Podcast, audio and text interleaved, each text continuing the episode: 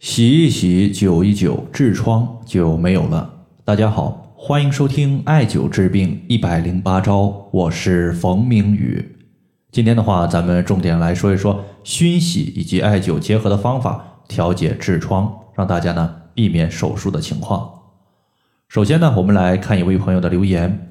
这位朋友呢，他说：“冯明宇老师，最近我们这里因为疫情被管控了，在您的店铺买的艾条也没有送到。”昨天我去药店想买点艾条先用着，但是我一看都是药艾条，和我之前用的不一样，所以就不太想买。请问老师，对于痔疮的问题，除了艾灸之外，有没有通过中药熏洗可以解决此类情况的方法？首先呢，可以熏洗调节痔疮的方法和中药实际上是有很多的。今天呢，我们分享一个最为简单的熏洗方法，就用了一味中药。在这个朋友咨询的当天，我的小女儿拿着我之前的一个老的照片问我说：“爸爸，你的这张照片的屋顶上为什么长了一棵松树呀？”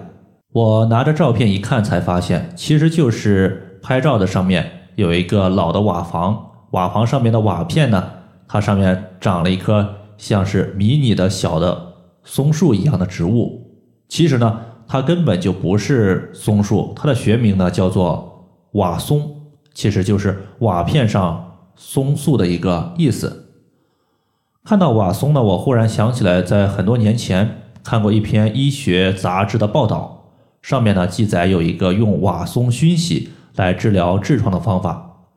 在看过之后呢，我也和几位朋友分享过，据他们反馈呢，整体效果还是比较不错的。那么今天呢，我们就用瓦松来调节一下痔疮。首先呢，我们去中药店买干的瓦松五十克，直接煮水坐浴就可以了。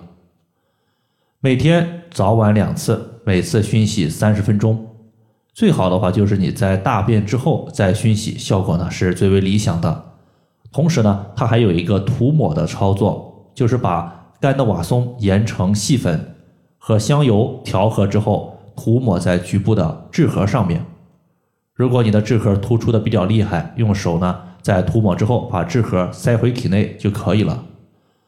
在今天呢，我其实也查询了一下之前的资料，我发现呢，这个用干的瓦松调节痔疮的方法，它是发布于一九九四年的《浙江中医杂志》第十一期。如果你有兴趣的话，也可以去翻看一下。接下来呢，咱们说一说艾灸调节痔疮的方法。首先，既然局部有痔疮的问题，那么痔疮实际上它是属于局部出现了气血淤堵的情况。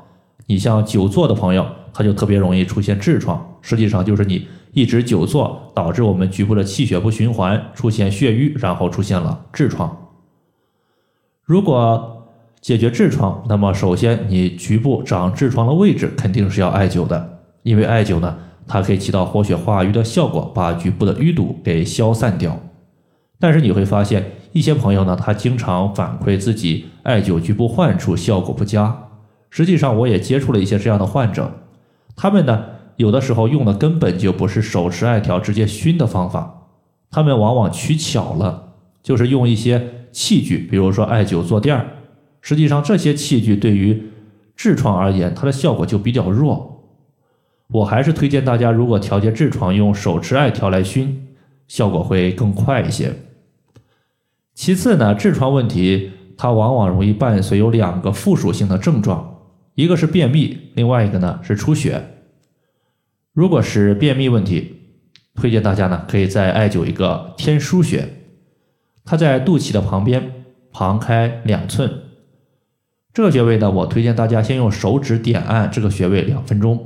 然后艾灸这个穴位二十分钟左右，效果是最佳的。因为天枢穴它归属于足阳明胃经，同时的话它还是大肠经的募穴，可以调节胃和大肠的功能。它是一个既可以调节便秘又可以调节腹泻的穴位。因为从形态上来看，便秘呢它属于是大便含水量较少，大便干结；而腹泻呢它属于是大便含水量过多。而艾灸穴位它本身就具有一个双向调节的作用，既可以调多的问题，也可以调少的问题。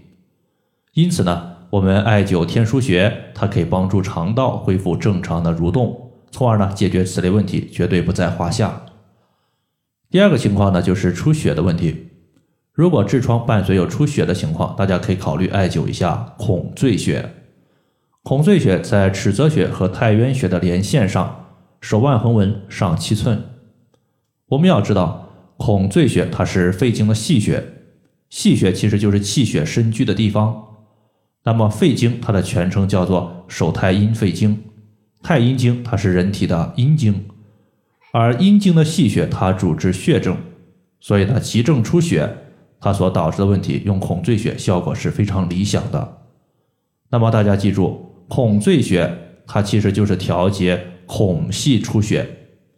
那么身体上的孔隙，比如说鼻孔、肛门，它都属于是孔隙，所以呢，用孔隙穴可以调治出血。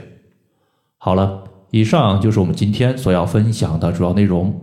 如果大家还有所不明白的，可以关注我的公众账号“冯明宇艾灸”。姓冯的冯，名字的名，下雨的雨。感谢大家的收听，我们下期节目再见。